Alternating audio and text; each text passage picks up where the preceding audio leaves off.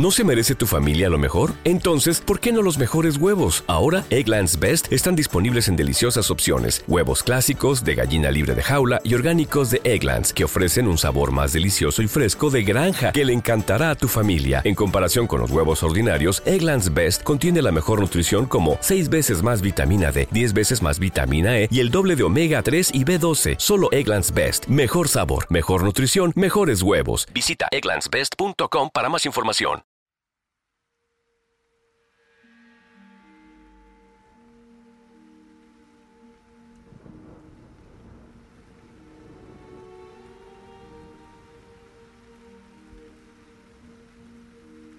La desdicha es muy variada. La desgracia cunde multiforme en la tierra, desplegada por el ancho horizonte, como el arco iris. Sus colores son tan variados como los de este, y a la vez tan distintos y tan íntimamente unidos. Desplegada por el ancho horizonte como el arco iris. ¿Cómo es que de la belleza ha derivado un tipo de fealdad, de la alianza y la paz, un simil del dolor. Igual que en la ética el mal es consecuencia del bien.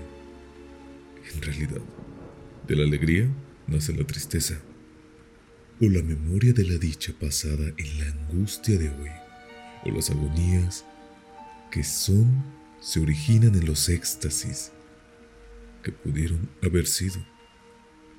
Mi nombre de pila es Egaeus. No diré mi apellido.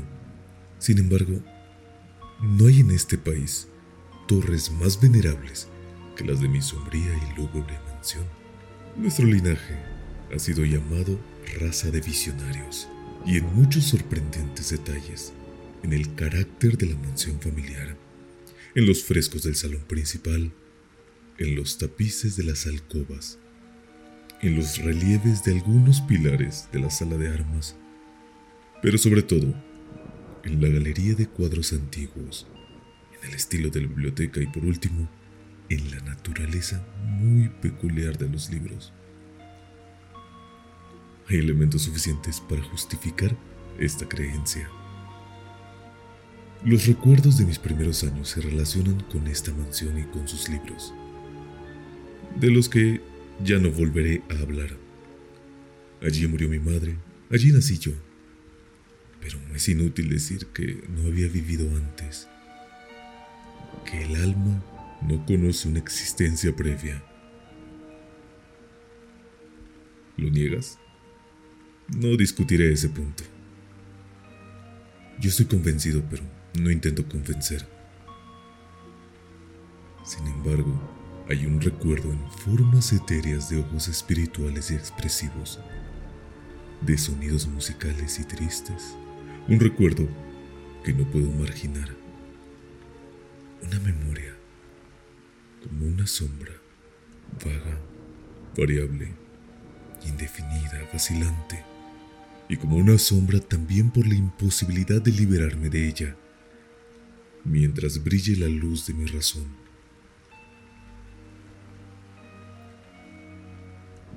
En esa mansión nací yo, al despertar de repente de la larga noche de lo que parecía, sin serlo, la no existencia a regiones de hadas, a un palacio de imaginación, a los extraños dominios del pensamiento y de la erudición monásticos.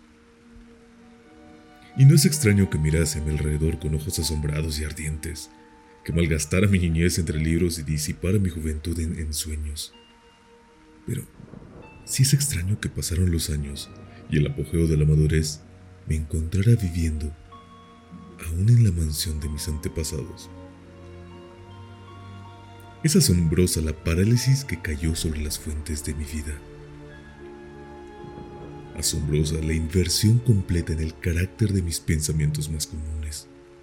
Las realidades del mundo terrestre me afectaron como visiones, solo como visiones, mientras las extrañas ideas del mundo de los sueños, por el contrario, se tornaron no en materia de mi existencia cotidiana, sino realmente en mi cínica y total existencia. Berenice y yo éramos primos y crecimos juntos en la mansión de nuestros antepasados. Pero crecimos de modo distinto. Yo, enfermizo, envuelto en tristeza. Ella, ágil, graciosa, llena de fuerza. Suyos eran los paseos por la colina. Los míos, los estudios del claustro. Yo viviendo encerrado en mí mismo, entregado en cuerpo y alma a la intensa y penosa meditación.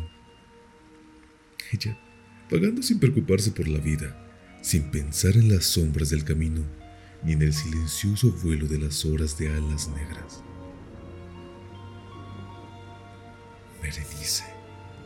Invoco su nombre. Berenice. Y ante este sonido, se conmueven mil tumultuosos recuerdos de las grises ruinas.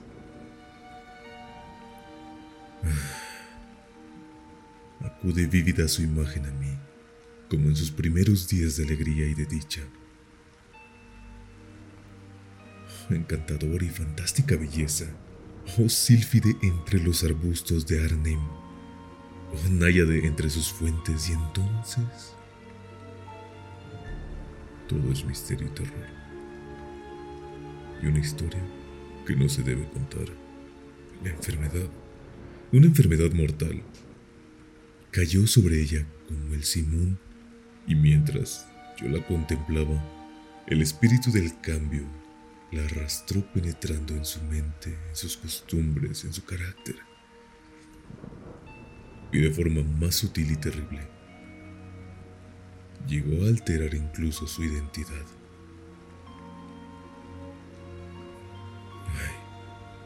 la fuerza destructora iba y venía y la víctima, ¿dónde estaba? Yo no la conocía, o al menos yo no la reconocía como Berenice. Ya no la reconocía como Berenice. Entre la numerosa serie de enfermedades provocadas por aquella primera y fatal, que desencadenó una revolución tan horrible en el ser moral y físico de mi prima, hay que mencionar como la más angustiosa y obstinada una clase de epilepsia que con frecuencia ha terminado con catalepsia, estado muy parecido a la extinción de la vida, del cual, en la mayoría de los casos, se despertaba de forma brusca y repentina. Mientras tanto, mi propia enfermedad, pues me han dicho que no debería darle otro nombre. Mi propia enfermedad, digo, crecía con extrema rapidez, asumiendo un carácter monomaniaco de una especie nueva y extraordinaria que se hacía más fuerte cada hora que pasaba. Y por fin tuvo sobre mí un incomprensible ascendiente. Esta monomanía, si así tengo que llamarla, consistía en una morbosa irritabilidad de que esas propiedades de la mente, que la ciencia psicológica se designa con la palabra atención. Es más probable que no me explique, pero temo en realidad que no haya forma posible de transmitir la inteligencia del lector corriente una idea de esa nerviosa intensidad de interés con que en mi caso las facultades de meditación, por no hablar en términos técnicos, actuaban y se concentraban en la contemplación de los objetos más comunes del universo Reflexiono largas, infatigables horas con la atención fija en alguna nota trivial, en los márgenes de un libro o en su tipografía. Estar absorto durante una buena parte del día de verano en una sombra extraña que caía oblicuamente sobre el lápiz o sobre la puerta. Perderme toda una noche observando la tranquila llama de una lámpara o los rescoldos del fuego soñar días enteros con el perfume de una flor, repetir monótonamente una palabra común hasta que el sonido, gracias a la continua repetición, dejaba de suscitar en mi mente alguna idea, perder todo sentido del movimiento o de la existencia física, mediante una absoluta y obstinada quietud del cuerpo, mucho tiempo mantenida.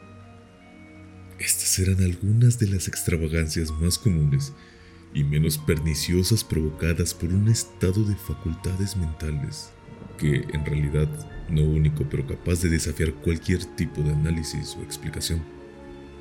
Pero no se me entienda mal. La excesiva, intensa y morbosa atención, excitada así por objetos triviales en sí, no tiene que confundirse con la tendencia a la meditación común en todos los hombres,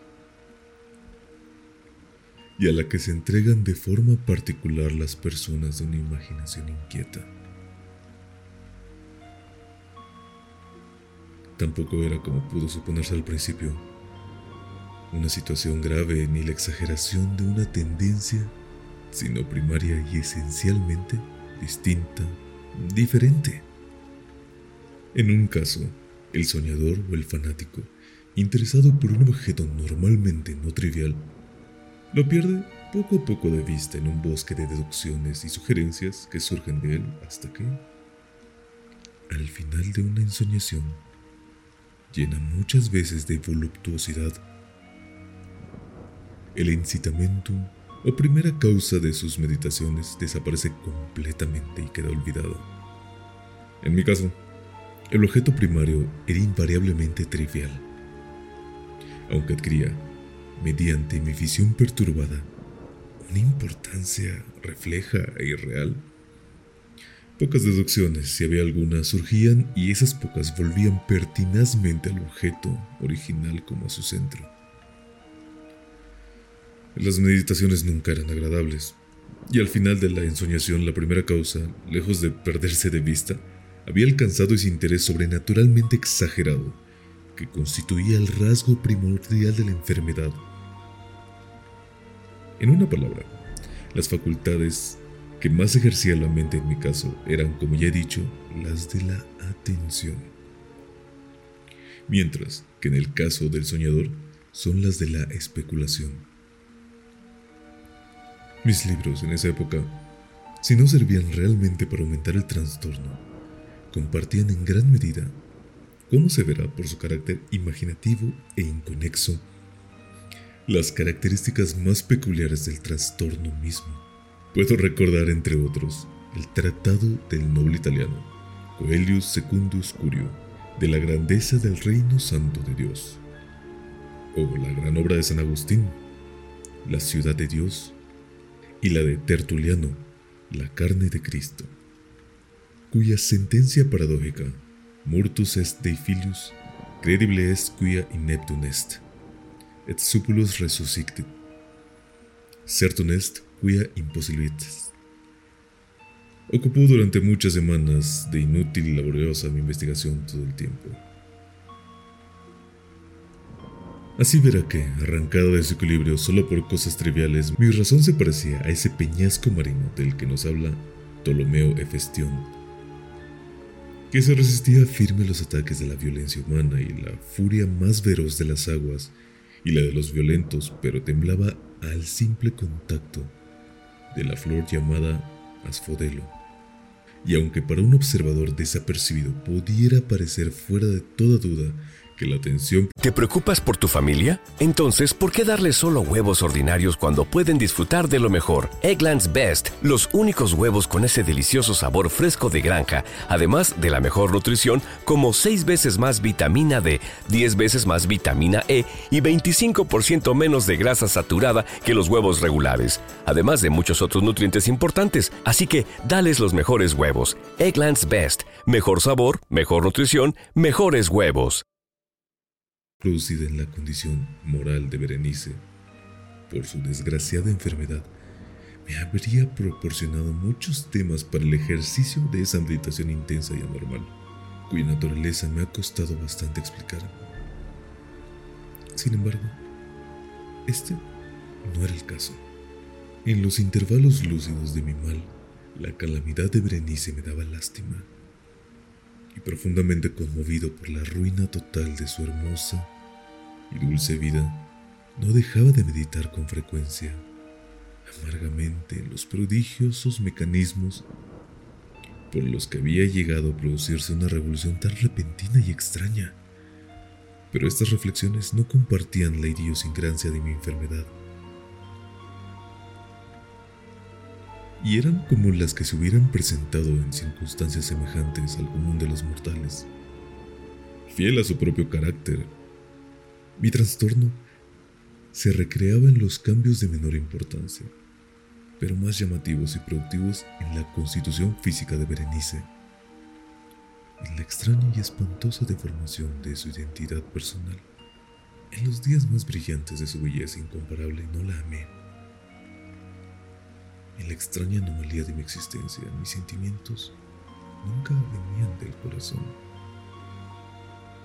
Mis pasiones siempre venían de la mente, en los brumosos amaneceres, en las sombras entrelazadas del bosque al mediodía y en el silencio de mi biblioteca por la noche, ella había flotado ante mis ojos y yo no la había visto. No como la Berenice viva y palpitante, sino como la Berenice de un sueño. No como una moradora de la tierra, sino como su abstracción. No como algo para admirar, sino para analizar. No como un objeto de amor, sino como un tema de la más abstrusa aunque inconexa especulación. Y ahora temblaba en su presencia y palidecía cuando se acercaba. Sin embargo, lamento amargamente su decadencia y su ruina. Recordé que me había amado mucho tiempo y que, en un momento asiago, le hablé del matrimonio. Y cuando por fin se acercaba la fecha de nuestro matrimonio, una tarde de invierno, en uno de esos días intempestivamente cálidos y tranquilos, que constituyen la nodriza de la bella Alcione, estaba yo sentado y creía encontrarme solo en el gabinete interior de la biblioteca. Y al levantar los ojos, vi a Berenice ante mí. Fue mi imaginación excitada la influencia de la atmósfera brumosa, la incierta luz crepuscular del aposento,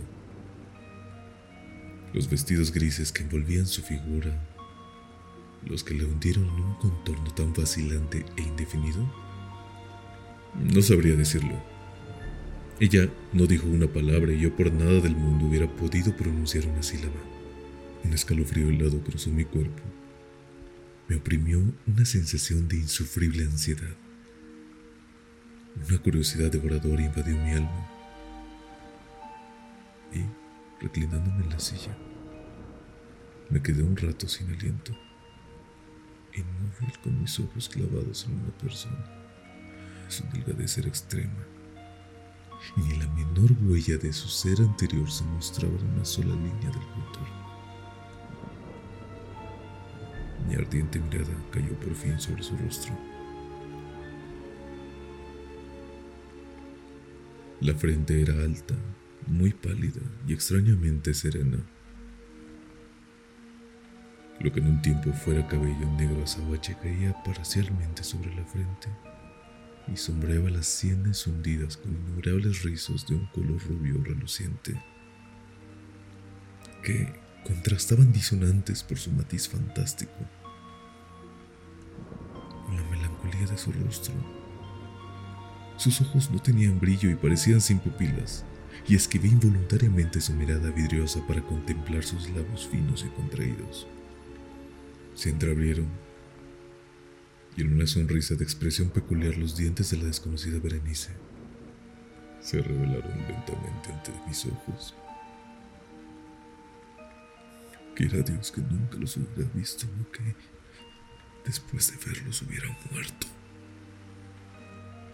El golpe de una puerta al cerrarse me distrajo y al levantar la vista descubrí que mi primo había salido del aposento. Pero de los desordenados aposentos de mi cerebro, no había salido ni se podía apartar del banco y el horrible espectro de los dientes. Ni una mota en su superficie, ni una sombra en el esmalte, ni una mella en sus bordes había en los dientes de esa sonrisa fugaz que no se grabara en mi memoria. Ahora los veía con más claridad que un momento antes. Los dientes. Los dientes. Estaban aquí y allí, en todas las partes visibles y palpables ante mí. Finos, largos y excesivamente blancos, con los pálidos labios contrayéndose a su alrededor. Como en el mismo instante en que habían empezado a crecer. Entonces llegó toda la furia de mi monomanía, y yo luché en vano contra su extraña e irresistible influencia. Entre los muchos objetos del mundo externo solo pensaba en los dientes. Los anhelaba con un deseo frenético. Todas las demás preocupaciones y los demás intereses quedaron supeditados a esa contemplación. Ellos ellos no eran los únicos que estaban presentes a mi mirada mental. En su insustituible individualidad, llegaron a ser la esencia de mi vida intelectual.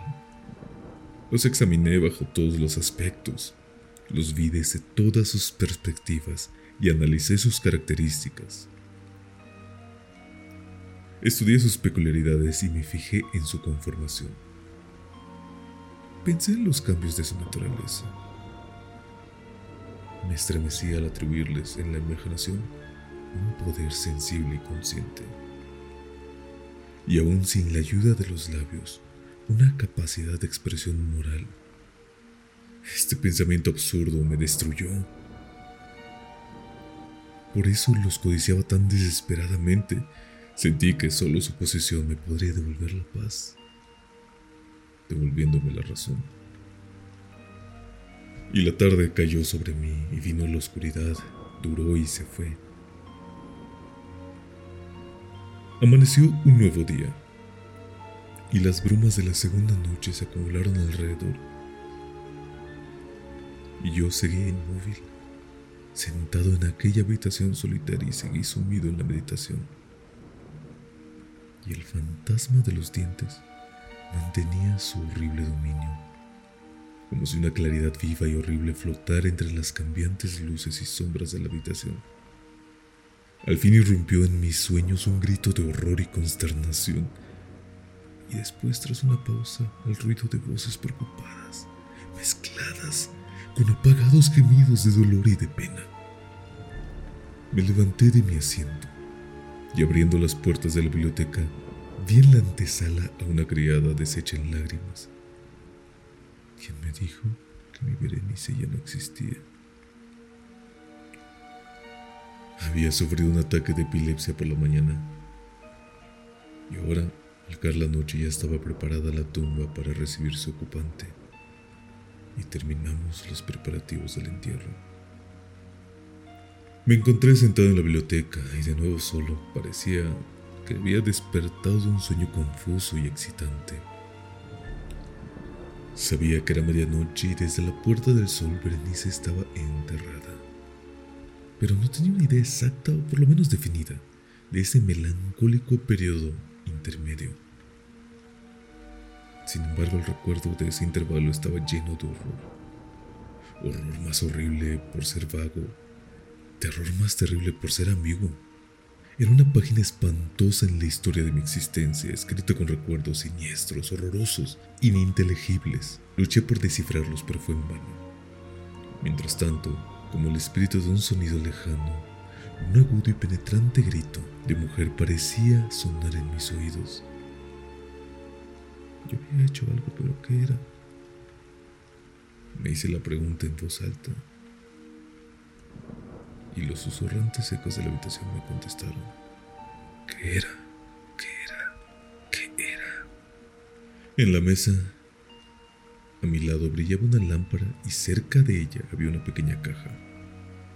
No tenía un aspecto llamativo y lo había visto antes, pues pertenecía al médico de la familia. Pero, ¿cómo había llegado allí? A mi mesa y por qué me estremecí al fijarme en ella. No merecía la pena tener en cuenta estas cosas y por fin mis ojos cayeron sobre las páginas abiertas de un libro. Y sobre una frase subrayada eran las extrañas pero sencillas palabras del poeta Epsanet. Ep Sayat, Debchan Miji Soldales, si speculum animicae visitarem curas meas aliquantulum fore levatas, porque al leerla se me pusieron los pelos de punta y se me heló la sangre en las venas. Sonó un suave golpe en la puerta de la biblioteca y pálido, con un ambiente de tumba, un criado entró en puntillas. Había en sus ojos un espantoso terror y me habló con una voz quebrada, ronca y muy baja. ¿Qué dijo? Oí unas frases entrecortadas. Hablaba de un grito salvaje que había turbado el silencio de la noche y de la servidumbre reunida para averiguar de dónde procedía. Su voz recobró un tono espeluznante. Claro, cuando me habló susurrando de una tumba profana, de un cadáver envuelto en la mortaja y desfigurado, pero que aún respiraba, aún palpitaba, aún vivía. Señaló mis ropas. Estaban manchadas de barro y sangre. Contesté nada, me tomó suavemente de la mano. Tenía huellas de uñas humanas. Dirigió mi atención a un objeto que había en la pared. Lo miré durante unos minutos. Era una pala. Era una pala. Con un grito corrí hacia la mesa y agarré la caja, pero no pude abrirla y por mi temblor se me escapó de las manos, se cayó al suelo y se rompió en pedazos. Y entre estos, entrechocando, rodaron unos instrumentos de cirugía dental, mezclados con 32 diminutos objetos blancos de marfil que se desparramaron por el suelo. Hola, mi nombre es Eduardo y recuerda que si te gustó esa historia, siga apoyándome con el podcast a compartirlo. Igual puedes seguirme en Instagram como arroba eduardochanm. Aprecio que me hayas otorgado tu tiempo y hasta luego.